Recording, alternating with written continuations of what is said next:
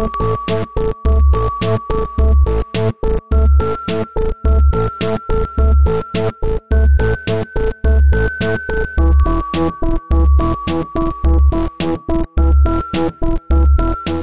Um Imagina Juntas que começou com 82 minutos da Turin tentando conectar a, o negócio direito, com delay, na frente das convidadas, né? Perdendo o tempo dessa gente que é ocupada, que não é podcaster que nem a gente, que tá jogando a vida no lixo, que faz coisas importantes. E que coisas importantes são essas, Gus? Ah, eu falo pra você, essas coisas são ciência. Na é verdade, temos aqui as apresentadoras, as criadoras, as idealizadoras do Nunca Vi um cientista, Ana e Laura. Muito bem-vindas! Olá! Ai, meu Deus! Tô muito Deus. feliz de estar aqui, gente. Nossa Obrigada, obrigada, gente. Primeira coisa que eu preciso comentar é que, assim, a gente já entendeu que a gente tá lidando com pessoas importantes, porque as duas têm a plaquinha do YouTube atrás, pra provar que não são pouca uhum. merda, cenário, entendeu? Cenário até pra gravar podcast. Exatamente. Então, é, apresente-se para além de youtubers muito bem sucedidas que hoje nadam nos milhões do dinheiro do Google, tem ações do grupo Alphabet. É, contem pra gente aí como que vocês viraram, além de cientistas, comunicadoras de ciência. Qual é esse trabalho aí? Tá com tempo? Por favor, é sexta-feira. É sexta, hoje sextou já. É, quer começar? Eu começo? Pode, pode ir você, pode ir ah, você. pode ser. Bom, é, eu sou a Ana, é, eu fiz. Ah, lá nos. Há muito tempo atrás, eu fiz ciências biológicas lá no Paraná.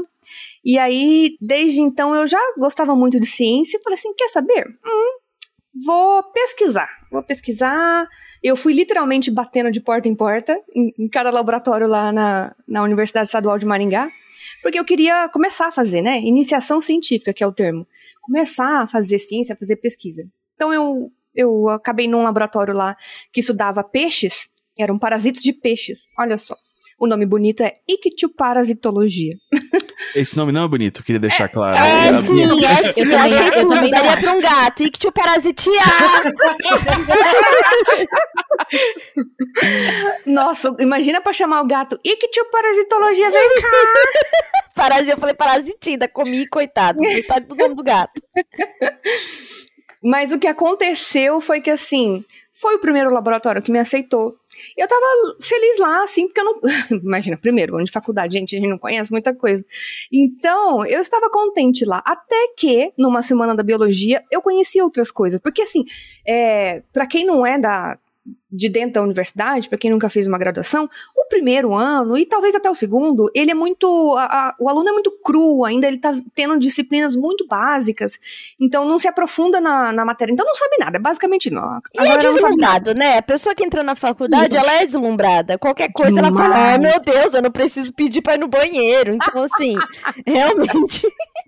eu, é por isso que eu nunca fiz faculdade, eu, tava, eu tinha medo de ficar deslumbrado. Esse era o motivo, olha aí. Mas a, a, pessoa, ela acha, ela entra na faculdade achando que vai salvar o mundo, né? Ah, vou curar o câncer, oh, mas agora é comigo. Mas aí a gente vai aprendendo que não é bem assim. Mas enfim, nessa, nesse primeiro ano, eu me apaixonei nessa semana da biologia por uma outra coisa que chama fisiologia. Que alunos da biologia vão ter no quinto ano. E eu estava no primeiro. Então, ou seja, naquela aula específica, eu não entendi absolutamente nada, mas eu achei maravilhoso. Então, eu fui atrás da, da professora para entender mais e pegar um segundo estágio, talvez, fazer uma outra iniciação científica, porque eu sou uma pessoa que um pouco que gosta de sofrer, né? Então, tô fazendo faculdade e tô com dois estágios ao mesmo tempo. Ambos não remunerados. Só para deixar claro aqui que ciência no Brasil é uma coisa muito difícil para se remunerar. Bom, e eu me apaixonei pela fisiologia e eu continuei pesquisando a fisiologia até o, o último ano da faculdade, e foi aí que eu pensei, bom, agora eu preciso é, dar o próximo passo, porque eu já estou dentro da, da pesquisa, mas eu quero continuar, eu quero fazer mestrado, eu quero fazer doutorado. Então, eu é, prestei para fazer o doutorado, ou o mestrado aqui na USP, lá no Instituto de Ciências Biomédicas, e passei! Ah! Uh, uh, e aí eu vim lá do Paraná, e mudei aqui para Selva de Pedras e, e continuei fazendo pesquisas é, sobre é, mecanismos do diabetes, né? Porque era uma coisa que minha mãe tem, então eu sempre falava assim, ai, vou encontrar cura pra essa doença. Ai, meu Deus. É assim que a história de vários supervilões do Batman começam também. Puxa vida. Será que eu vou viver demais até virar um vilão? Não sei. Não, você vai, você vai, tipo, se eu criei um vírus que destrói metade da humanidade, mas aí a, a metade que sobra nunca terá diabetes. É, tem lado bom, tem que olhar E lado aí, bom. começou a relativizar. Aí, ó, de cientista. Olha, eu só queria dizer, depois a Laura vai falar, mas eu só queria dizer, quem tem praga em casa é a Laura. Depois ela conta isso. Ih. É, joguei aí a bola, Tá falando mas mal do seu enfim. namorado, hein, Laura? Chamando de praga. Ela, ela vai explicar, ela vai explicar. Tá bom. Mas só pra fechar aqui, aí eu fiz o mestrado e doutorado nesse mesmo laboratório, de, lá no do Instituto de Ciências Biomédicas. E aí depois eu, é, no momento de desilusão ali, no final do doutorado, eu falei assim, o que, que eu vou fazer da minha vida? E aí, é uma coisa que todo mundo, todo mundo faz, né? Acontece com todo mundo. E foi aí que entra, que nossos caminhos se cruzam. Porque, não sei, fazendo corte aqui, eu não sei se é- a Laura conta a história dela até esse momento, até o momento que a gente se cruza. Eu você pode tudo. contar a sua versão e a gente faz um Rashomon aqui, a gente junta vários pontos de vista e descobre quem é que realmente matou a pessoa. Ah, tá bom, então é uma. Foi o, a Celita Gostei, Branca gostei. com castiçal na biblioteca. É, lá. É, então, é, no final do doutorado, eu tava, tipo, atirando pra tudo quanto é lado. Ai, meu Deus, eu vou abrir uma empresa, vou abrir uma startup, vou, vou fazer um concurso público pro INSS, eu vou continuar na pesquisa, o que, que eu vou fazer? Aí tá todo mundo perdido, né, nesse momento. E é um negócio geral mesmo. É, e aí apareceu um concurso de comunicação científica que chama Fame Lab. E aí eu, eu soube disso no último dia de inscrição. Porque assim, não fizeram uma, uma divulgação que chegou a mim. Chegou a mim no último dia. E era um negócio de gravar um vídeo três minutos em português, três minutos em inglês, falando de alguma coisa sobre ciência pra qualquer pessoa. É uma coisa super simples, quando você nunca fez. Imagina, uma pessoa que nunca gravou um vídeo nem nada. Eu falei assim, pô, vou tentar. Gravei um milhão de vezes, tava passando uma gritaria aqui na minha rua, era o horário da escola, que libera, seis horas, as criançadas gritando, e eu tentando gravar, ficando estressada. Bom, enfim, consegui gravar, mandei no, no, no último dos últimos minutos, e fui selecionada.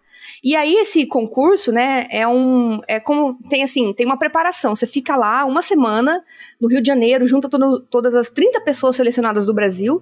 Junta E- todas as tribos. É, junta as É um Norvana da ciência. Ju- junta tudo.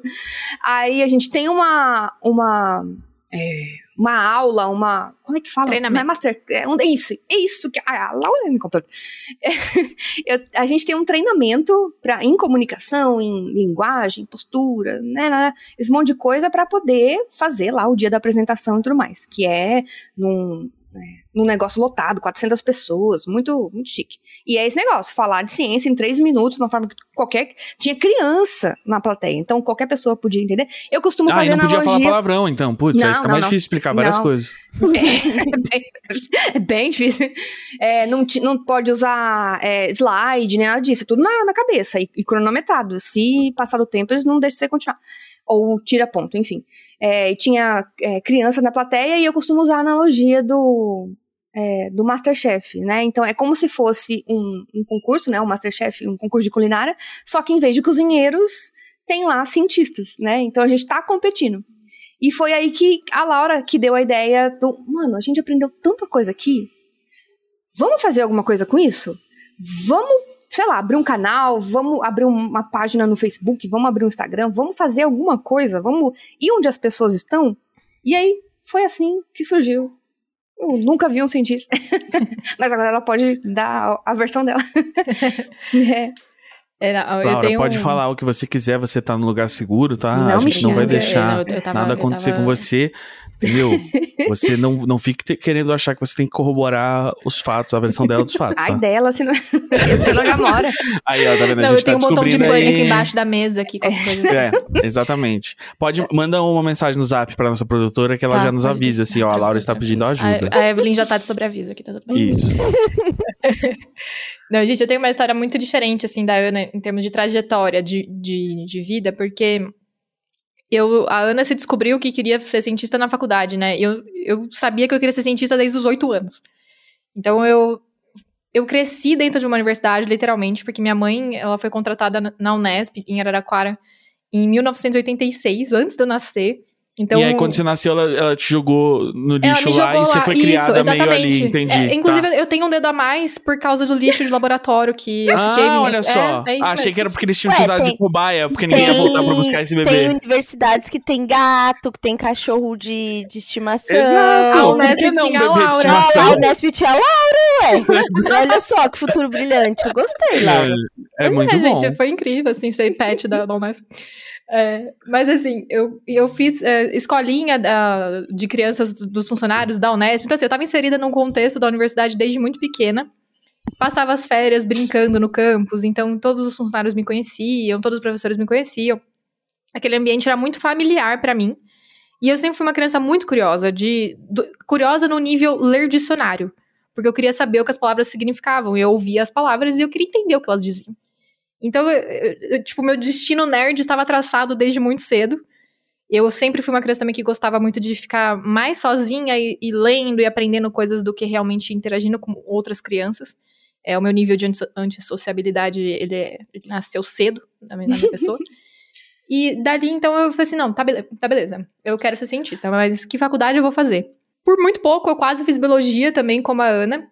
Mas na época que eu prestei vestibular, uma das grandes coisas que estava em alta era o genoma humano, o projeto Genoma Humano. Nossa, vamos sequenciar o DNA inteiro do- do- dos humanos. E aquilo me chamava muita De novo, atenção. algo que leva a vários supervilões dos quadrinhos. Sempre. Beleza. né? Sempre. lá. Todo- Sim, eu acho que a gente tá cientista aqui com dois supervilões.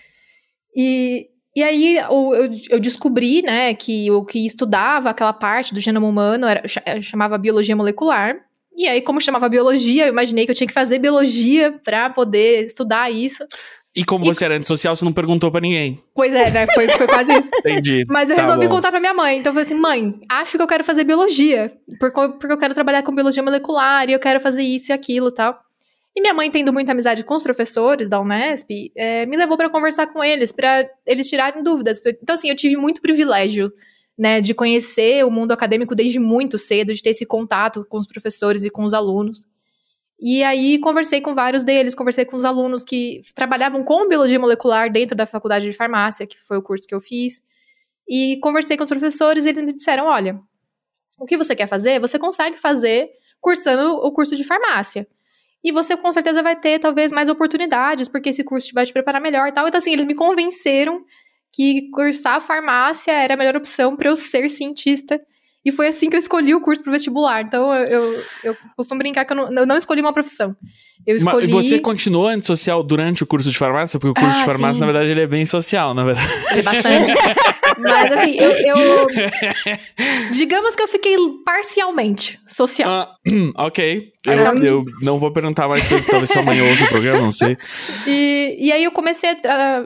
já- Um dos professores que me convenceu, né, a, a fazer o curso de farmácia foi meu, meu orientador durante a faculdade toda. E logo no primeiro ano de faculdade eu comecei a trabalhar com ele porque a gente teve uma greve. Uma greve que durou, tipo, quase, acho que uns três meses. Ele falou assim: olha, eu não ia te chamar pra trabalhar no meu laboratório no primeiro ano, que você tem muita coisa pra aprender. Mas já que você tá aí sem fazer nada, vem pelo menos. vem trabalhar aqui. E assim eu comecei. Mãozinha de obra é sempre bom, né? Sempre bom, né? Ai, mão de tá obra ótimo. barata, É, né? Tá, tá tamo ali.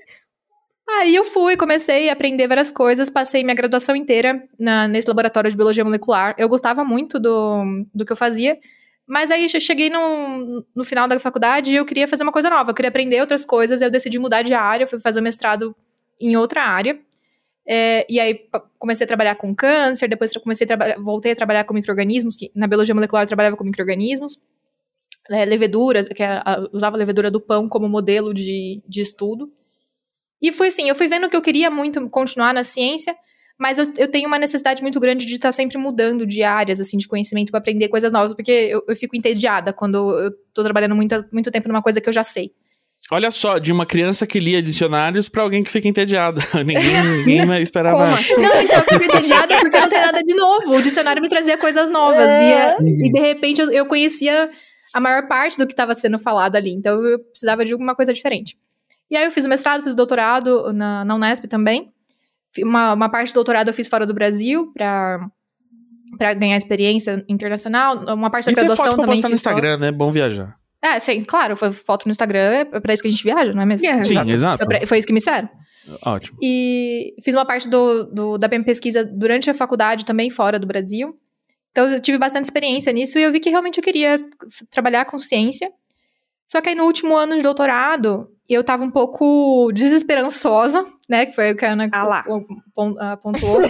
Somos todos brasileiros, amiga. Onde todos se conecta, o momento de virada. aqui, aqui chega, aqui A chega a Final do segundo ato, ambas as protagonistas no seu ponto mais baixo. Exatamente, exatamente. E aí eu, eu falei assim, mano, eu não sei o que eu faço. Eu, eu tava tendo problemas com a minha orientadora, assim, de problemas pessoais com ela. E eu tive que fazer uma cirurgia. Então, assim, eu, eu tava num, num momento da, de vida, assim, muito zoado, relacionamento zoado, tava, tava tudo horrível. E aí, uma, eu- uma amiga, é, eu tinha participado do FameLab no ano anterior. E eu tinha visto vídeos dela, né? E aí ela postou que tava tendo inscrição ainda pro, pra aquele ano. E aí eu fui conversar com ela. Só que a a Ana ficou sabendo no último dia, eu fiquei sabendo três dias antes do- de acabar a inscrição. Eu tive um tempinho a mais. E achei legal, falei, puta, sei lá, tô fazendo nada, né? Vou me inscrever. Porque no mestrado, eu comecei a fazer um trabalho de comunicação, de falar com, com pessoas fora da faculdade, numa ONG que tem em Araraquara é, de gestantes, né? Então a gente trabalhava com gestantes de todas as classes sociais, mas a maioria era gestante de baixa renda. E elas tinham um auxílio, é, um auxílio emocional, um auxílio financeiro, recebia, ah, tipo, cestas de hortifruti da prefeitura. E tinha todo o trabalho de vários profissionais que falavam com elas sobre várias etapas da gravidez. Então, o pré-natal, a gestação em si, o pós-natal. E era um projeto de extensão da própria Unesp que eu acabei me envolvendo. E comecei a trabalhar ali com, com comunicação de, de ciência, né? De uma forma mais para o público leigo. E eu tive que aprender muita coisa, sabe? Eu tive que rebolar muito, porque você sai da faculdade aprendendo a falar difícil, né? Você aprende a falar difícil na faculdade, isso é, é muito penoso de ti- tirar da gente, assim, essa linguagem. E aí eu gostei disso. E aí o FameLab foi uma oportunidade de eu pôr isso em prática, né? O que eu já vinha fazendo na ONG e aprender coisas novas. Aí resolvi é, me inscrever e passei também, fui se- selecionada, cheguei até a final. Usei um sabre de luz feito no, no hotel onde a gente tava. Fiz um. Fabriquei um sabre de luz ali pra usar na apresentação. E, e foi, foi uma é cientistas, né? Cientistas. ah, gente, a gente. Uhum, cientista, ele tá no mundo pra resolver problemas. Seja o, o problema, preciso de um sabre de luz, onde vou encontrar um? Não encontro, construo. Um Você problema sabe tipo. que a Tulin é psicóloga. Ela diria que o problema é precisar de um sabre de luz. Depende do ela pra ponto de conversar com a vista. Irina. Tudo depende do ponto de vista. Que É eu verdade. ponto de vista do psicólogo é tudo fálico. É tudo, é tudo a mãe ou é fálico. nesse, nesse caso era fálico e, e luminoso, né? Então não Ah, sei o- como que ela vai interpretar isso. É. Tulin, o que, que significa? Olha, são. Como a gente pode falar? O que, que representa um sabre de luz, né, Gus? Pra nossa cultura, pra aquele momento Né? dela, né? Que mensagem ela queria de fato passar de poder? Não é mesmo? Uhum. E Ali, o poder vem de segurar um objeto fálico? Não é? Também, Gus. Porque Numa o sociedade falo, machista, sim, né? o, o falo, é, não são só os homens que têm os falos. é, é, existe Sim. esse, esse falo que é o poder mesmo, né? Então, nós Sim. mulheres também, também tentamos traduzir este falo no meio social. Muito bom. Uma análise Fala perfeita, né? escuto Nem minha terapeuta é, é o descobriria nosso melhor. novo quadro aqui em que a gente faz análises fálicas de tudo. Pode continuar, Laura. Você tinha o sabre de luz na mão e agora você tem a palavra. É, vai ser um pouco difícil de tirar a imagem da minha cabeça nesse momento, mas tudo bem. É, não, e aí foi, foi- foi exatamente isso que a Ana falou no final, que eu...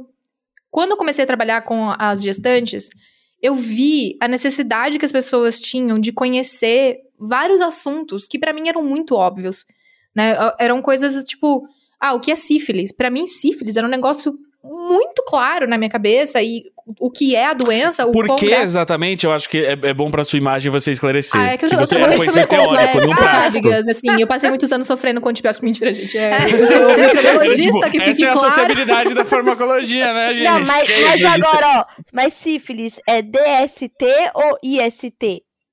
Então, a denominação mudou, agora a gente chama todas de IST. Ah, É, as agora são como os IST, não usa mais DST, Sim. né? É, porque não necessariamente você tem. é, existe uma, uma diferença entre infecção e doença. Você pode ser infectado sem desenvolver a doença, como é o caso do Hum. HIV. Uhum. Então, você pode passar anos com a infecção pelo HIV sem desenvolver a doença AIDS. Então, é, a denominação vem daí, né? De, da gente mudar a forma de, de tratar por conta disso. Então, você pode ser infectado sem ter a doença. Hum, perfeito. E. ali, ah, e a Ana falou que eu tinha pragas. Na verdade, eu tenho pestes, aquele vasinho ali atrás. Ah, eu errei, desculpa. Peraí, você, você, tá, você é o Egito na- no Velho Testamento? É, Caixa de Você tem Pandora, né? A caixa de Pandora que ela veio conversar com a gente. Você tem, você tem uma cientista nerd, é isso que você consegue, sabe? Eu tenho um vaso ali com as pestes mais famosas da história. O tem uma lá, é que chama? bactéria e ali em cima, aqui na minha cabeça, tem o coronavírus. O corona e o zika ali, ó. O Atrás Zika tá atrás, é, o Zika tá atrás. Aqui, Graças a Deus cabeça. a gente não faz mais em estúdio, né, Gus? Olha que bom. né? É Pela verdade. primeira É, vez a gente teve vantagem gravar de casa. É, Evelyn, eu vou pedir pra você começar a fazer um background check melhor aí no- nos convidados e convidadas. Você traz um pessoal aí que é um, é um, é É, um não, gente, é petri dish lá complicado. cheio de, de culturas É um povo malignas. diferenciado. Então, assim, eu- eu sou, uma- eu sou uma farmacêutica que trabalhou com microbiologia a maior parte da formação. Então, gente, eu, eu vejo coisas de bactérias eu acho muito legal. E as pessoas acham estranho, mas Hum. faz parte da, de quem eu e, É um sou. e pouco aí você, estranho, você amiga. planta cogumelo em casa também? Porque esse é o grande Ainda negócio da não, mas microbiologia agora eu hoje. tenho uma composteira. É, tem Ó. minhocas. Ah, começa eu tenho É. minhoquinhas. Começa As minhoquinhas, eh, elas se chamam Jusilenes.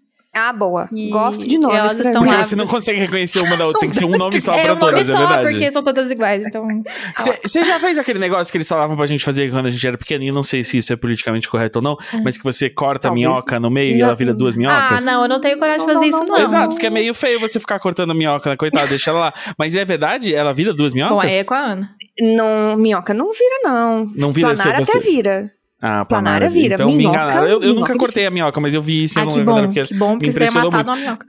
Não, é, não, não, deixa as minhocas morrerem por si só. Olha, se biólogos estiverem ouvindo aí e falar, ah, não, minhoca vira assim. Eu não sou zoóloga, eu sou fisiologista, eu não sei. Mas que eu lembro Bom, eu nem bióloga remotamente... sou, então vocês que se entendam. Eu não tenho nada eu sei que rabo de lagartixa vem outro. Nasce outro. É Ah, tá. Lagartixa sim, lagartixa Não, sim. É, isso, né? Na- Inclusive, nasce outro, existem mas- várias pesquisas é, com células de lagartixa pra tentar porque entender é o mecanismo. de- Porra, É eu falei que- Pois é. É, porque realmente ela, ela larga ou solta, ou tipo, deixa o bicho morder o rabo pra ela largar o rabo e, e ela cria outro rabo, né? Tipo assim, ela cria um outro Sim. membro, né? É um negócio meio. Se a gente for É muito louco. pra pensar bem, é bem esquisito. Isso é bem coisa de, de histórias em de quadrinhos. ficção. Gente, É. achei aqui um artigo da super interessante falando que realmente é uma lenda urbana, ninguém sabe de onde surgiu, mas que não vira duas mesmo. Olha só, eu lembrei ótimo. bem da. Então, olha só, devia Não ter defendido as meu gente, ponto não. desde o começo. Falar com Mas- certeza, com Mas firmeza. você Fiz biologia. demonstrou, você demonstrou que a ciência ela não é dogmática. Você falou, não sei, vamos ter que explorar essa, É verdade. esse, essa questão, A, vamos ter que a coisa entender que, o, o que mais mecanismo. irrita as pessoas quando você tá falando com um cientista é que 99,8% das vezes a gente responde depende. É, Ótimo. Pra todas assim, as um diploma perguntas. de biologia. Pronto. Tudo depende. Tudo depende. O que é um problema quando você tá tendo uma DR, né, com a pessoa? Tipo, a gente tá namorando? Bom, depende, assim, né? O observador é quem? Quem é o observador? Quais são os parâmetros? já tive problemas com meu marido. Já tive, vou, vou, vou dizer que já tive problemas com meu marido. A gente, Aí, ó. a gente chegou a Deixa, uma, um acordo. Deixa eu falar um negócio. Não, não, a Laura ia contar, a Laura ia contar um, um, um caos de DR Um caos, científica aí. é. Não, não, não, conta, vou vai lá. contar. não. Não. Conta pra gente. Conta pra... Não, Não, não, não deixa eu- precisa contar, ele eu- tá aí do lado, né? Tudo bem, pisca a três vezes. É do isso aí, ela piscou três vezes. Não. O que eu ia falar é que, assim, é, tudo começou quando a gente trouxe a Mia Mello, que tá apresentando, a primeira mulher a apresentar um programa científico na América Latina, né? E aí, quando a gente começou a falar sobre isso, a galera lá no Twitter falou: vocês têm que conhecer, nunca vi uma cientista e tal, e coisa e tal, aquela coisa. A gente foi lá, stalkeou, falou: não, vamos chamar elas para falar de ciência e tal. E o que eu amei quando eu comecei a ver o conteúdo de vocês era, era uma coisa que eu acredito muito. Eu acho que foi por isso até que o seguidor falou para trazer vocês, que é tipo, a ciência está em absolutamente tudo dentro da nossa casa. Né? Sim. Então, pra mim, que eu sou até hoje impressionada com, tipo, como um bolo vira bolo. Tipo assim, meu Deus do céu, né? É um experimento químico e científico para fazer comida, né? Então, várias técnicas, às vezes, que o Gus fica comentando aqui, é pura ciência, né? O jeito Uhum. que sela a carne, não sei o quê. Aí tem. Como é que é o nome, Gus, daquele que solta o açúcar? O, não, o efeito de Maillard, que é, É. que explica por que as comidas douram. Ah, inclusive, a camiseta, a camiseta Sim. que eu tô usando hoje é em homenagem à Ah reação lá, do Maillard. aí. Ah, é só. Então, Todo e aí... adora. Todo adora uma comidinha douradinha, meu. Não, não, não. Nossa, Olha! é a nova camiseta. Olha, pra quem tá ouvindo, é desenhada um pelo meu irmão, cupcake. inclusive. É um cupcake de óculos escuros deitado na grade do forno, assim. E aí lá, reação de Maillard em andamento. Ai, muito bom! Então, e aí... Tá bronzeando a comida. Não, e aí o que eu adorei, assim, do conteúdo de vocês, né, que depois eu fui ver, que, assim, é trazendo as coisas mais básicas pra falar de ciência, do tipo, é, água com sal realmente cura o câncer. E é muito bom pra matar fake news É. e tal, e as coisas de Sim. culinária. Aí eu queria que vocês falassem um pouco disso, porque às vezes quando fala da, de ciência, né, a gente pensa isso, e tipo assim, laboratório de Dexter, assim, tem no sótão um laboratório onde é feito coisas e cria e não sei o quê, e tubos de ensaio e líquidos verdes, e, e na verdade a ciência, ela realmente tá em tudo, né, e falar sobre isso, aí tem uma coisa que vocês falaram também que eu achei muito legal, é que quanto mais as pessoas sabem o que é a ciência e como ela tá no nosso dia a dia, mais as pessoas como comunidade, como, enfim, como social defende que tenha pesquisas, que tenha Uhum. aporte para vocês e tal. Eu Acho que isso é muito legal, assim. Então, o, o Imagina hoje está aqui no papel de divulgador científico, tá? Para poder falar de ciência, divulgar ciência para que mais pessoas apoiem mesmo. E aí eu queria saber de vocês isso, como é, como foi assim criar as pautas para falar de ciência do dia a dia, né? Com com o projeto. Só um adendo rapidinho. Só- já que você puxou esse, esse gancho aí, ah, eu acho que assim, apreciaria muito se você passasse o contato da minha. Olha a cara de pau, não ficar nem vermelha.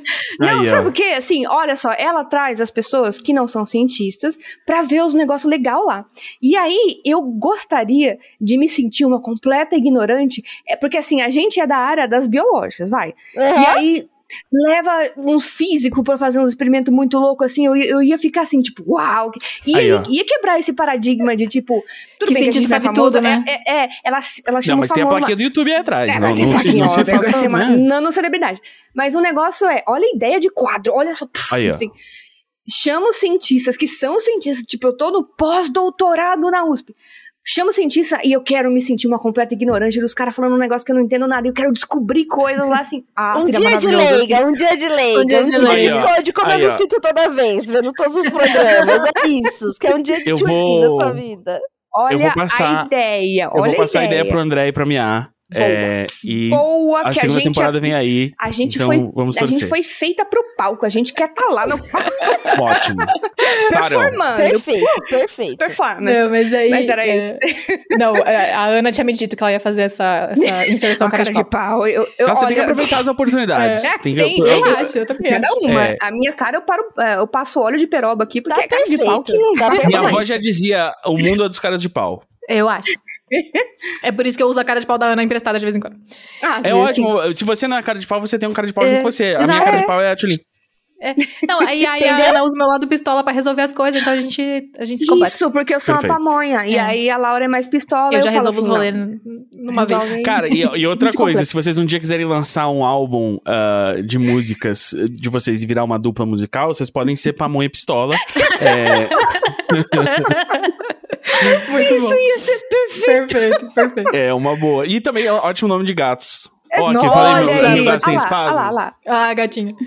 Bom, mas é, eu. ah, respondendo a pergunta, é, na verdade eu, eu percebi que a gente começou a falar de outras coisas e eu não terminei de contar como a gente chegou no Cientista, porque o- como a Ah, é gente chegou no Cientista, na verdade responde a sua pergunta, Julie. Então vai lá. Então era aquele É. momento que as duas Era aquele- super era estudadas, nananana, hum, estou insatisfeita. E agora? Quero Aí veio o. Fame Lab, né? Aí vocês souberam e Então, e aí eu tava já há um tempo pensando que, moxa, sabe, eu tô encontrando tantas pessoas que têm dificuldade de entender tantas coisas básicas, que não tem ninguém que, é, que fale disso com elas, que são coisas importantes, que muda a vida delas, muda a forma, no- naquele caso, mudava a forma como elas enxergavam e lidavam com a gestação, que era um momento super delicado da vida da mulher, que você bem sabe.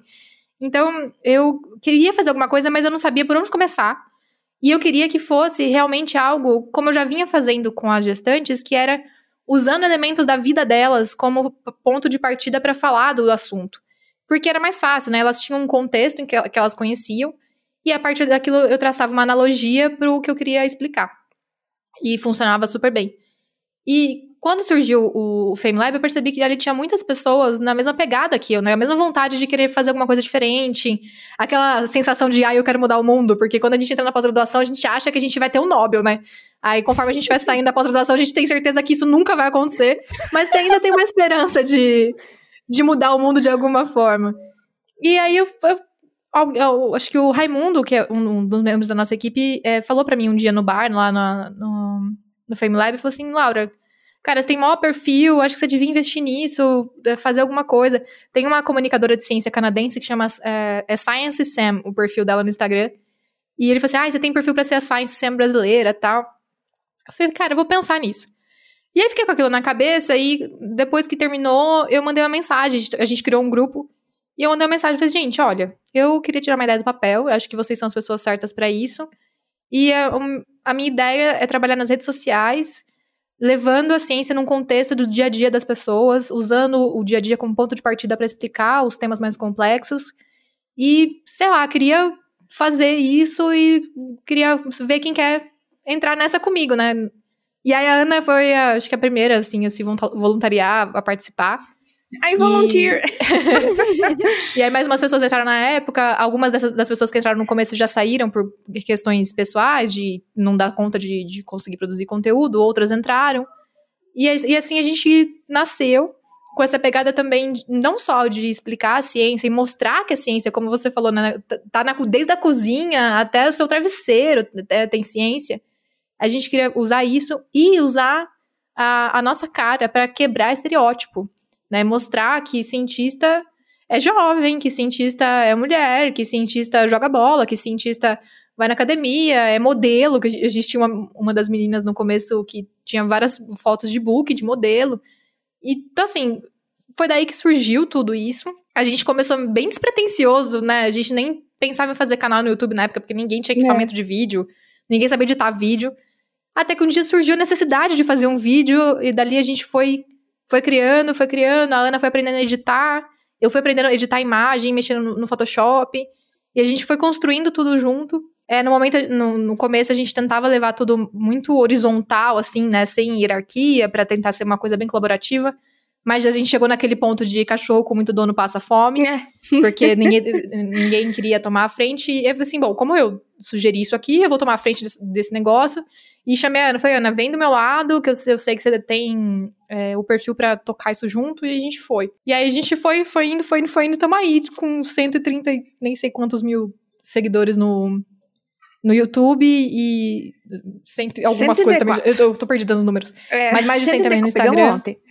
E, assim, a gente criou uma comunidade que no começo a gente ele elencava as pautas é, meio que em notícias que estavam bombando ou a partir de memes, né? Então a gente é, teve um, um, muito famoso na época que era aquele, aquele meme da cor do tênis. Ah, uhum. o tênis é verde cinza ou o tênis é branco e não sei o quê. Igual rosa, anteriormente tivemos o vestido. vestido. Isso. É. E a gente usava coisas desse tipo para explicar uh, por que, que pessoas viam verde e cinza e por que, uhum. que pessoas viam rosa e branco. Ou por que que... Teve um meme no Twitter também assim, ah, mas como é que o Dorflex sabe onde é que dói? E aí vamos explicar como os, os remédios sabem onde tem que agir e tal. Então a gente começou a usar essas coisas que estavam em alta para as pessoas verem que até numa pergunta besta de Twitter tinha alguma coisa que a gente podia falar de ciência, né? Tinha uhum. ciência em tudo. E depois a gente adquiriu um tamanho que a gente praticamente não não pensa mais em pautas é, a gente mesmo assim algumas a gente ainda acaba criando mas a imensa maioria das pautas que a gente tem hoje elas vêm da nossa própria comunidade ah, isso é então, é muito são, legal. Então são sugestões que as pessoas mandam pra gente ou nos comentários do YouTube, ou no, no Instagram, ou às vezes no Twitter também. Então a gente acaba é, alimentando, né, retroalimentando a nossa comunidade com temas que eles é, trazem pra gente e que a gente filtra como relevante para todo mundo ali também, né? Porque às vezes tem umas pessoas que ah, pedem sim. uns temas que é tipo, ai, ah, fala da unha do mindinho encravado do meu vô. E aí fica um é. pouco complexo, porque é um pouco específico fala demais. Da, da Mas espécie é do cavalo marinho que foi encontrado na fossa abissal. Ah, Mas aí, então, atualmente é, é assim, eu tenho uma lozinha aqui onde eu vou anotando as pautas que, que vão surgindo, as ideias, os temas que o pessoal sugere, e, e a gente vai construindo a partir disso. Então, aí a gente teve que angariar mais pessoas para ajudar a gente a escrever roteiro, é, na, na, na pesquisa, né, pro roteiro, porque a gente sempre estuda muito para escrever todos os nossos roteiros. E nós somos especialistas em áreas bem bem específicas, né? Eu sou farmacêutica, Ana é bióloga quando a gente tem que falar de psicologia, de física, de coisas que não são da nossa formação, a gente tem um time de especialistas que ajuda a gente a fazer toda essa pesquisa e construir a base dos nossos roteiros. Então, hoje a gente é mais de 20 pessoas na equipe total para conseguir manter todo o conteúdo em andamento. Caramba, bastante gente. Você falou, ah, eu lembrei de uma coisa que eu vou ter que comentar aqui. Você falou que a ciência tá até no nosso travesseiro, né? E aí, Eu já sei o que você vai falar. Ai, meu aí, Deus. aí O que que vai vir tem disso? o tal do travesseiro da NASA, travesseiro da. NASA, né? Que é o viscoelástico lá. E aí, um dia eu descobri que, na verdade, o NASA, no travesseiro NASA, era de nobre e autêntico suporte anatômico. Exatamente. Eu tinha certeza que era isso que você ia falar. Gente, quando eu E- descobri isso, eu falei assim, porque assim, porque vira meme, falei assim, tanta coisa pra fazer e a NASA fica inventando travesseiro e não sei o quê, e a coisa do, do, do Mas- material mas, que gente- fica na altura da sua cabeça, e pega o formato e tá aí é o travesseiro da NASA, tipo um produto, como se fosse assim uma tecnologia da NASA para resolver, né, quando os caras estão lá em cima. E é nobre e autêntico. Ai, gente, sério, bom demais, né? Mas, Ai, mas olha só, duas coisas pra falar rapidamente. É, a primeira é que, inclusive, quem ganhou dinheiro com esse, esse travesseiro foi o nosso ministro. Marcos, não, eh, foi o Marcos Pontes. Marcos Pontes. Exato, que é ministro hoje. é, O astronauta. da ciência e tecnologia. Exato. Nossa, tristeza, E né, aí, a gente? outra coisa que eu ia falar é que você não precisa de um travesseiro quando você tá em gravidade zero, mas é, a terceira coisa que eu queria falar é que vo- você usa uma tecnologia que a NASA fez e que você não. Você poderia dizer, ó, por que a NASA inventou a caneta esferográfica? Caneta. Hum. Exato, micro-ondas. porque. Exato, porque a caneta é, tinteiro, né, antes de ser esferográfica, ela dependia da gravidade pra tinta sair, né? Então como é que você ia escrever na gravidade zero? E aí, no- notoriamente, tem sempre aquela, aquela piada de que, bom, os soviéticos levaram o lápis. Lápis. É. O que faz Por isso que eles chegaram antes no espaço. Eu, não- eu não É, né? sei se essa piada é real mesmo, mas assim, ela faz muito sentido. Faz, faz todo sentido. Faz muito sentido. Faz todo sentido. Faz todo É, sentido. eu não quero saber se é verdade. Eu quero, é, tudo- eu Eu quero quero saber, mas Eu não o suficiente pra eu ir atrás. Quero É, acreditar. Assim, se algum, se algum seguidor vier, for lá no Twitter explicar pra gente se é verdade ou não, eu vou ler e vou saber. Sim. Obrigado, mas não vou abrir um- uma, uma outra aba agora pra descobrir. Não, não, é uma investigação muito profunda que eu não, não, Não. não sei tempo. Exato. E qual foi a coisa, assim, coisas in- interessantíssimas que vocês acabaram aprendendo e, e se aprofundando por causa do, do, do canal e, e- e tudo mais? Nossa. Tipo, coisas que, às vezes, sugestões mesmo, né, do, do público que, que levaram vocês a, tipo, estudar umas coisas e falar, uau, isso é muito impressionante. Tem tanta coisa. Olha, uma coisa que eu aprendi muito é que, assim, o povo de humanas dá um papo de bar bom. Porque, assim, tudo que você pergunta pra eles, tipo, ai, o que que é um violão? Aí a pessoa, mas qual que é o conceito de violão? Aí fica nesse negócio assim que você, você fica, meu Deus, você vai. puf, puf, explan- é, sabe um.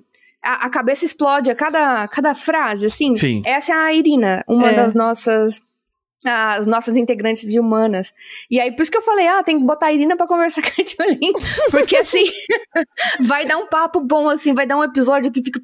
Nossa, Então vai dar um episódio viagem. de 13 horas, vão- vai ser o episódio inteiro, as duas fazendo uma pergunta uma pra Não, outra. E, e assim, é muito depende também. Tudo vai ter um depende, um contexto biopsicossocial, né? Pra ser feita uma avaliação. Tá vendo? É, é, é, tudo, tudo é uma construção social. Tudo. Entendeu? Sabe O que, que é o violão? O violão é uma construção social. Por que, que, aqui- por que aquilo é um violão? E isso é uma viola? E aquilo é um violino? É. Entendeu? Porque isso é uma construção social. O que que, o que, que significa? Por que, Mas que será você que é em todas as comunidades é chamada assim? Né? Não é, Porque entendeu? aí a Porque- gente fala porque- que olha o tamanho do Brasil. Porque o, é o, o, o, o que, que era uma gamba lá em, em Portugal? O que, que é um violão aqui? Não é verdade? São seis cordas também. É. E por quê, né? E, e, e por que, que a cultura se desenvolve dessa maneira? E por que, que é erudito o, o, um contrabaixo e, e um, um, um Lá, baixo lá, lá. não? E, Sim. Não, e sabe que o dia que a gente mais bugou foi um, um vídeo que a gente tava gravando com a Irina. E, e a gente tava falando de comida, de cultura e tal. Ela falou assim: quem disse pra você que você não pode comer arroz e feijão no café da manhã? E aí eu e a Ana, a gente parou, assim, que foi tipo. Olha, a gente é de São Paulo, né? Então pra gente aqui, café da manhã é pão, café, fruta tal. Ou pizza. Né? Ou pizza do dia Não- anterior, não, É, não, eu, eu não É. sou desse time. Eu, eu- eu- Ah, não- a Eu- Laura não não, mas eu-? Ah, Do mesmo não. jeito que você virou cientista aos oito anos, Laura, eu, eu virei. Eu virei eu, eu virei de humanas aos oito, porque eu, ah, eu, eu gostava de, tipo, levar pro lanche da escola o macarrão frio do dia anterior e tal. Ah, Tipo, eu, minha sempre fui, eu sempre subverti os conceitos de refeição de- do dia a Você dia. era um, e- um E, chefe e- e comer a coisa no horário errado. Então lá, eu tá sempre vendo? derrubei, eu sempre fui um Mas iconoclasta. isso, dentro do desenvolvimento, é normal para as crianças, né? Porque quando Mas até hoje eu ali- faço isso. Mas Meu é café da porque- manhã foi é um porque hot você dog. não saiu dessa fase ainda. Porque quando a gente tá se desenvolvendo e virando adulto, a gente quer mesmo, né? Confrontar, quer mostrar que faz diferente, quer fazer o do nosso próprio jeito. Então, Gus. Agora gente- que eu lembrei que, na verdade, o hot dog foi almoço, porque o café da manhã a Letícia fez uma torrada e me deu uma maçã. Olha lá, tá vendo? Até hoje, ó. Aí, ó. mas não, mas eu acho que assim, não, mas é muito interessante, porque, por exemplo, né, você vai pra países ah, ah, aqui da América eh, Latina, onde o feijão é parte do café da manhã, Sim. entendeu? Ah, sim. Sim, sim. Então. E até às ah, vezes em alguns lugares do Brasil tem- é, é, tem comunidades que comem arroz e feijão mesmo de manhã. Sim. Sim, E, e aí sim, você- mas, mas os ingleses próprios comem feijão e linguiça e ovo de manhã. Sim. É, exato. No- na Índia eu comi arroz no café da manhã também. Era um arroz super temperado, que era parte típica do, do café da manhã deles. Então, é, é, Mas é que na Índia você não come nada sem arroz, né? Esse é que eu, eu acho Não, bom come, isso, come, né? come. O que que, o que, que É, rola muito os- sem arroz ali? Assim, todos os massalas que são o- os molhos com ou Sim. com legumes ou com carnes, né? Que frango, Sim. cordeiro e tal. Uhum. É, você, você geralmente, a- na maioria das, das vezes, você come com pão, né? Os pães Ah, sim, chatos. com o nan, né? Você, aí você vai lá e pega. roti, são os, os pães mais Sim. tradicionais que eles têm. Ela sabe mais de 10 nomes de pão aí. Aí, Tem que saber. Ué, Cada ué, um tem uma reação química pra, pra É, funcionar, os- pra ser o pão lá e tal. Existe alguma coisa mais gostosa do que pão, gente? Tem Mano, que o saber pão é muito bom. Eu não vivo sem pão. Eu não vivo. Não, Hoje pior- de manhã eu acordei e eu tinha esquecido de ir na padaria ontem. E aí eu olhei pro Bruno e falei assim: amor, não tem pão pro café da manhã. aí ele, Socorro, vamos pedir café da Deus. manhã. E aí eu pedi café da manhã pra vir um, um, um queijo quente Um com pão. pão ali. Não, Gente, mas, eu Laura, também, eu, você- sou, eu sou dependente química de pão, Eu sou dependente de entendeu? pão. Então a Sim, gente pode Tem que falar. E aí uma vez eu- a gente tava lendo, a gente falou disso no episódio aqui, né, Gus? Do gás que solta ao morder, porque solta um gásinho dentro Sim. do pão ao morder, dependendo da fermentação. E aí isso eu falei assim, é isso. Eu sou viciado por causa disso, porque tem isso, tem tem eu um- acho que você é mais gás- viciada no, no- nos açúcares Cheira que pão. formam o amido do pão. Mas Vamos isso sou eu. cheiradora de gás de pão. Mas Exato, se fosse verdade, mas, você podia é. ficar espremendo o pão só A, a, An- a Ana, ela fez uma cara de, hum, será? Mas tem, tem um tipo de gás que solta das bolhas que foram formadas dentro do pão. É que quando peido você... do, do micro-organismo. É, que aí quando você morde, tem essa coisa do, de ativar Por isso que pupi- pupi- o pão dormido pupilas, não é tão bom. papilas. O pão dormido não é tão bom porque.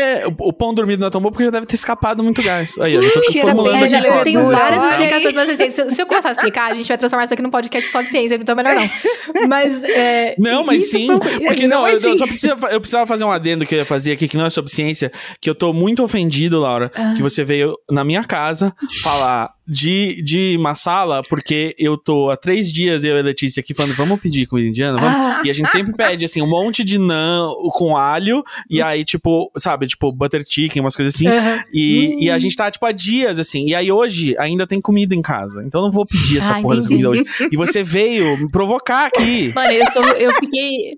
Você, você me perdoa, mas assim, Congela, provavelmente eu vou ter que pedir também, porque eu falo de comida indiana já me dá vontade. Eu aprendi a fazer Ai, alguns pratos lá. E uma samoçazinha. Pede uma samoça Samoça, também pra mim, nossa, então. puta merda. Você mora em São Essa Paulo? A gente moça, vai é jantar essa aí, moça?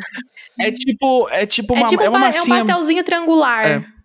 É um, Ah, é um eu pastel, mini é. pastel, assim, a massa um pouquinho mais grossa. Ai, é, é delicioso. muito bom. É delicioso. É. Olha, desses pratos que vocês É estão falando, o único que eu sei fazer, que eu aprendi porque era muito bom pra dar pro Valentim pequ- pequenininho, era o dal de lentilha. Ai, Hum. sim, é delicioso também. Tem de Que grão de esse- bico. Isso, Hum. é- e é facinho de fazer, é basicamente um Uhum. curry com leite de coco ali. É, E nossa, é muito bom. muito bom, meu Deus do céu. Isso. E aí, quando tá assim, frio, você tá começando a ficar meio resfriado, que aí você tem que pouco jogar coisa quente pra dentro. Esse é assim. Perfeito. É para mim são é esse, o frango com gengibre e um curry japonês, assim. São os Cara. três, são os três cavaleiros do apocalipse que não deixam ficar doente, sabe?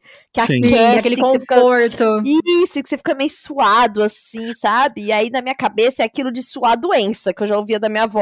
Não, você tem que suar a doença. Então, Eu se eu tenho como isso, pergunta eu já tenho perfeita. essa sensação. Eu tenho a pergunta perfeita, já que vocês são da ciência, vocês Oh, são dos Deus. fatos, e a gente tá falando tanto de massala, de curry, dessas coisas. Eu preciso entender aqui. é, eu, eu não gosto muito do quanto tem uma galera tipo a Bela Gil, que Hum, acha que cúrcuma é, hum. é, cura tudo. e você deveria escovar os dentes com cúrcuma e tudo mais. Qual é o parecer aí do Nunca Vi um Cientista sobre a cúrcuma, pra Vai. além do uso gastronômico? Vai, vai, Laura. Tá, vamos lá. Eu- olha, eu tenho, eu tenho lugar de fala porque eu usei cúrcuma no meu mestrado. Ai, Aí, ó, tô- olha só. Só nas Eita, carreirinhas de cúrcuma lá pra ter, conseguir ter... Tirava a cúrcuma e era beleza, mentira. Né? É. Ah, então, uma coisa que tem que eu, a gente fala em muito vídeo que a gente fala de comida é que não existe ingredientes milagrosos ou comidas milagrosas. Nada que as pessoas dizem, ah, isso é bom pra tudo, mano. Não. A maioria das coisas que as pessoas dizem que é bom pra tudo, é bom pra tudo em tubo de ensaio, sabe? Porque quer dizer que não faz bem? Não, não quer dizer que não faz bem. Tem nutriente, tem várias moléculas ali que são super benéficas pro seu organismo. Mas não quer dizer que se você se entuchar de cúrcuma, tá re- resolvido todos os seus problemas.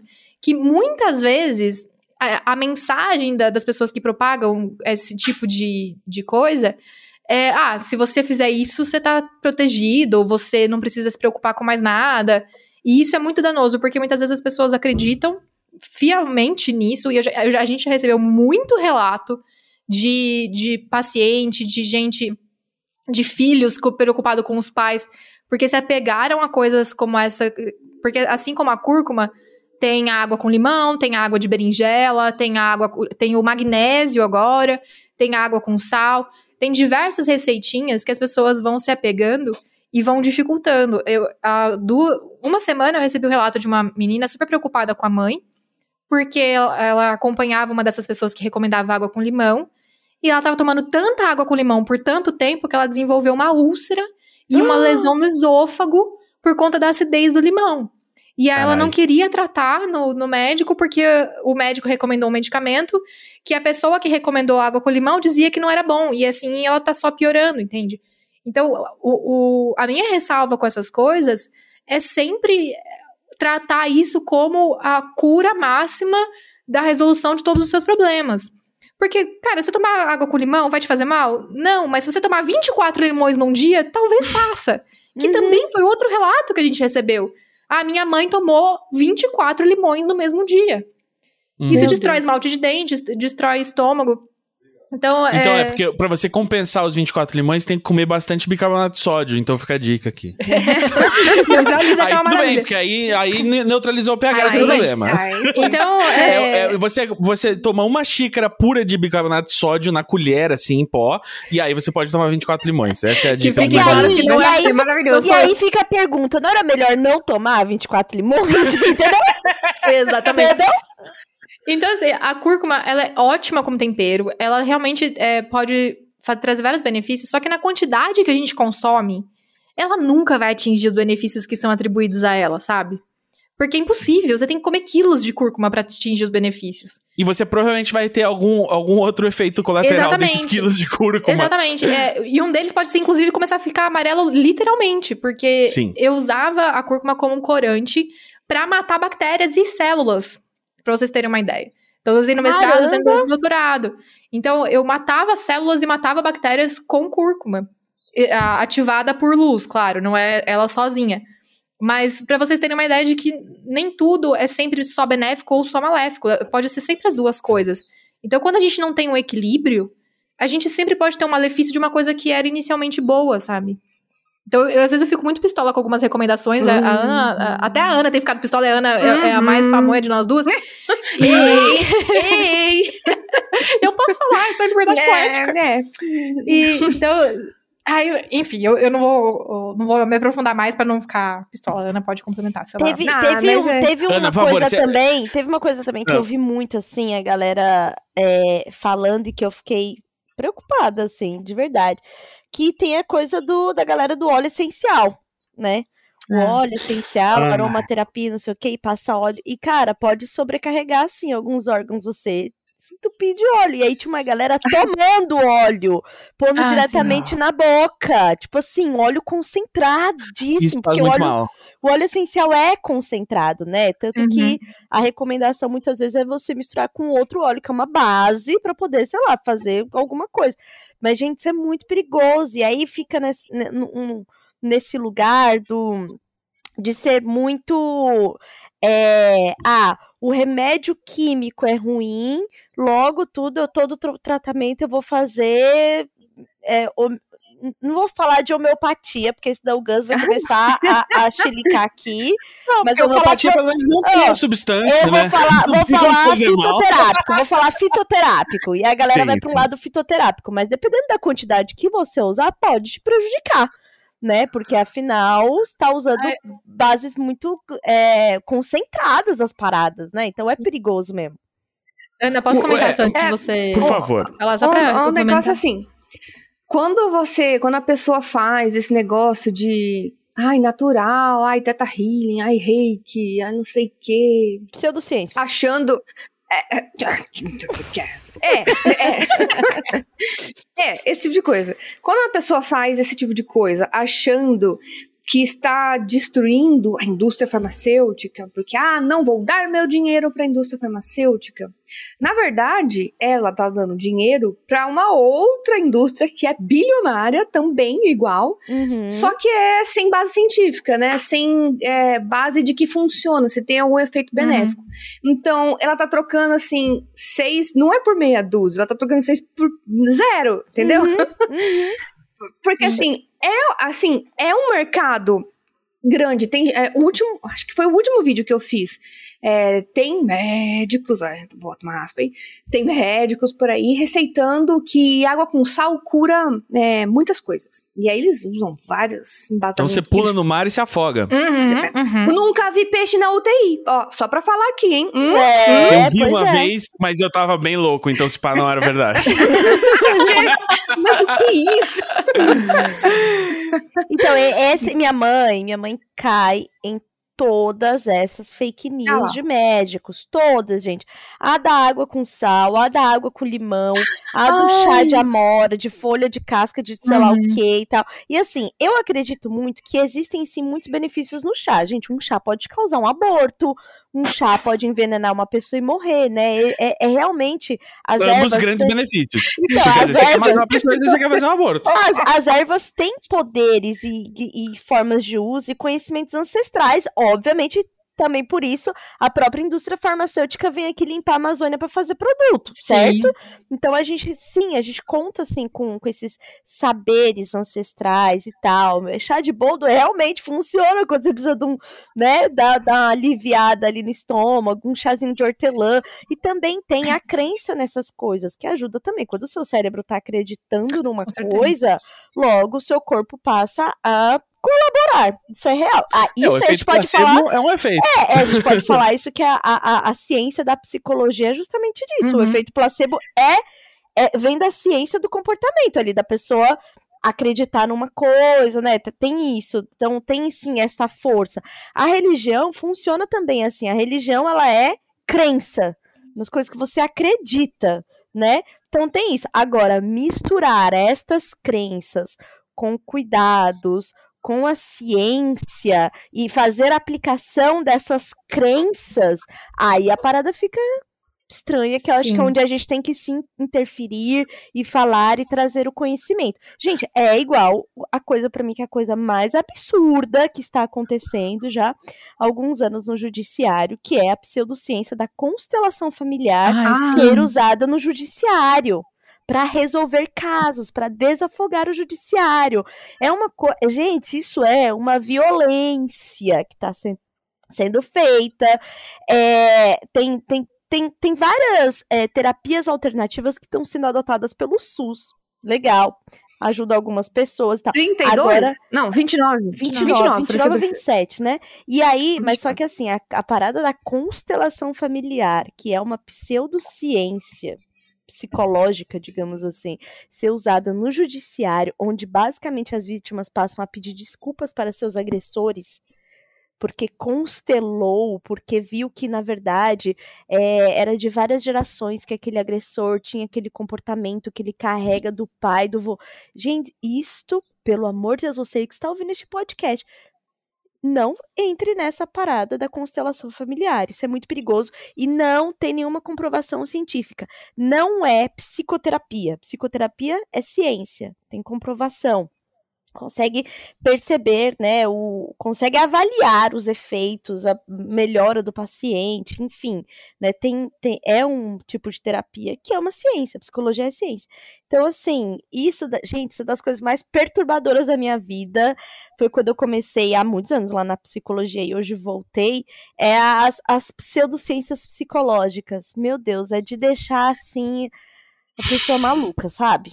Você quer entrar nesse tema? Porque, olha, esse tema vai dar rede pra, você, hein? Não, mas Esse- Então, calma que eu tenho entrar. coisas pra comentar antes. É, não, favor. sim, sim. Tem muita Por coisa. pra- Ela praticamente chutou de novo pra você chutar pro gol. Assim, você tá sendo. Como que é aquele cara do gol que chuta? Artilheiro? Artilheiro. Artilheiro? Não sei, eu não sei. Você- Eu, O é a pessoa que mais sabe de futebol o que eu acho que é centroavante artilheiro. cruza pro artilheiro fazer. Então, ela Aí, é centroavante. Ó, vocês dois é centroavante. Eu tô aqui só, sei lá, que eu tô observando, sou plateia. Porque Não, ela vai é, chutar de eu novo o tenho- negócio da, da- do chás. Mano, é o C. Não, eu tô, É eu, tô, eu, tô, eu tô suando aqui, só, só, só Ai, pra suspender meu. Deixa eu falar. Deixa eu Meu Deus, falar. deixa eu falar. Não, Por favor. É, assim, é, pra quem tá ouvindo e não conhece nosso trabalho, tem um vídeo nosso no, no, no YouTube que foi um vídeo que, assim, eu passei muito tempo pesquisando pra fazer, porque eu queria que fosse um vídeo muito completo. Na verdade, tem dois. É, um sobre. Ah, é natural, não faz mal, né? Justamente aquilo que a gente tava falando do, do, da- relacionado ao chás, que eu vou comentar algumas coisas importantes. E o outro sobre a homeopatia. Todos eles eu, eu tomei muito cuidado de não fazer nenhum tipo de julgamento das pessoas, porque, como a Tilly bem colocou, em muitos momentos existe, existe uma crença envolvida, existe um, um, um suporte emocional envolvido com aquilo. Mas eu queria justamente destacar que algumas coisas não devem ser tratadas como ciência, porque elas não têm esse, essa fundamentação, como é o caso da homeopatia. né? Então, a gente tem a, a comprovação de que o efeito placebo dela é muito bom, mas Uhum. de que ela tem um efeito farmacológico das moléculas do nosso corpo, isso não existe e já está comprovado há mais de 100 anos. É, mas assim, Mas a água não tem memória, Laura? pois é, Menino, só, imagina só, só se pra virar o Olaf, cada né? Peido de. Nossa, cada cocôzinho que passou por Imagina, ali. gente, o meu chazinho. do Não, meu Deus do céu. É, Chá de chorume. não, e Menina. eu vou só pontuar algumas coisas sobre óleos, óleos essenciais. É, existem vários medicamentos que a gente usa ah, de rotina que são a base de óleos essenciais. Um exemplo muito clássico que eu tenho certeza que todo mundo já usou é o Vic Vaporub. Aquilo ali é a Uhum. base de óleo Ai, essencial. Vício, É, vício. existem muitos estudos científicos feitos com óleos essenciais e eles têm muitas propriedades. Só que usados na maneira correta, de uma forma é, adequada, nas concentrações adequadas. E também não vai ser cura de nada, são sempre é, melhoras de sintomas e coisas assim. E podem ser muito perigosos porque com- são concentrados e podem ser tóxicos.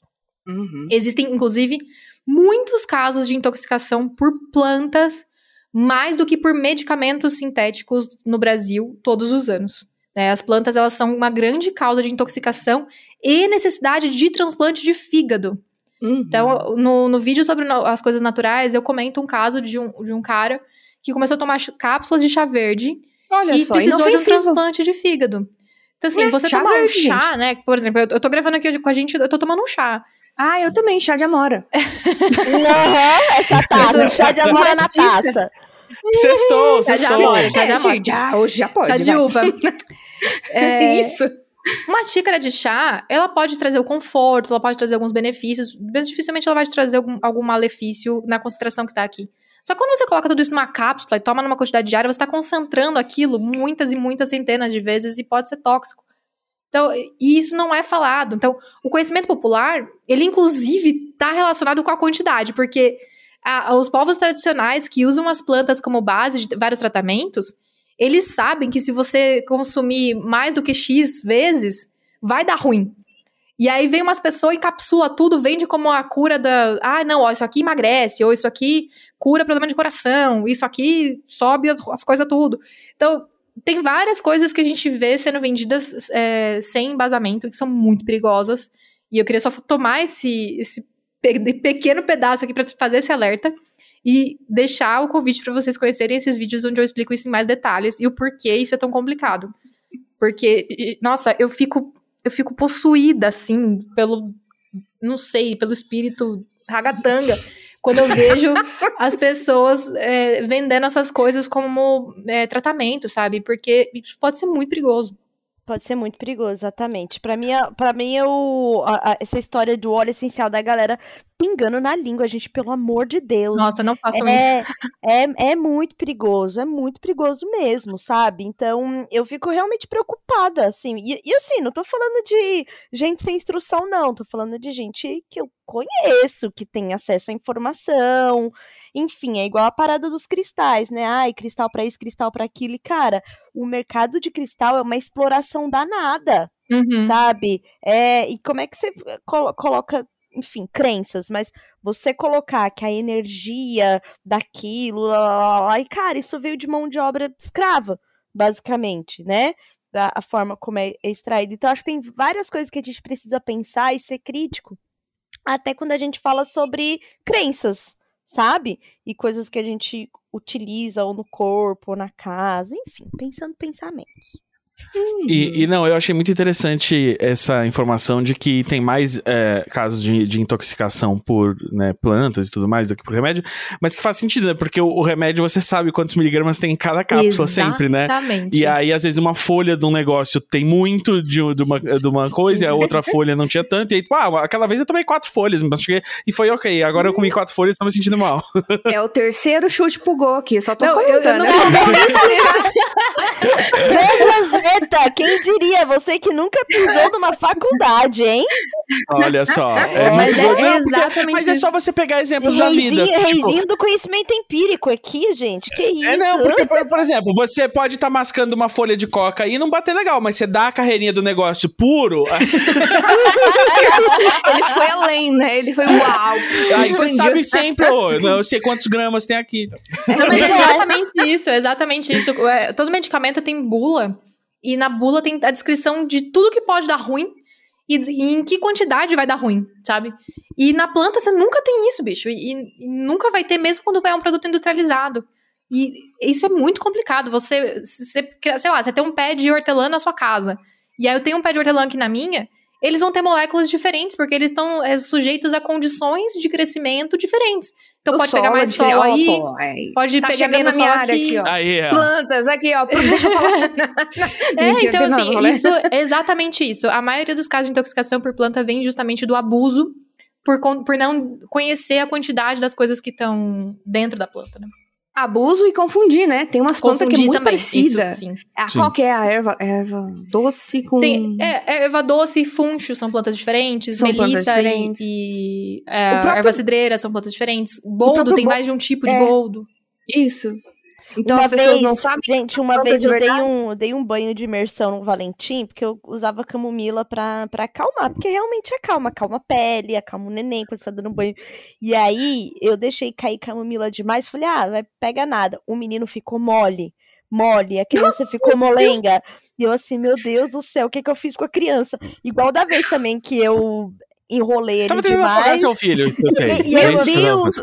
Não, que- é, é- é um experimento ter um filho, né, gente? O, o aniversário de um ano é comemorando que Tal vão a matar. Laura cobaia na? Unesp. É, né? e aí teve uma vez que eu também, sem querer, superaqueci ele com roupa. ele teve febre. Porque a criança ficou super aquecida, de verdade, assim.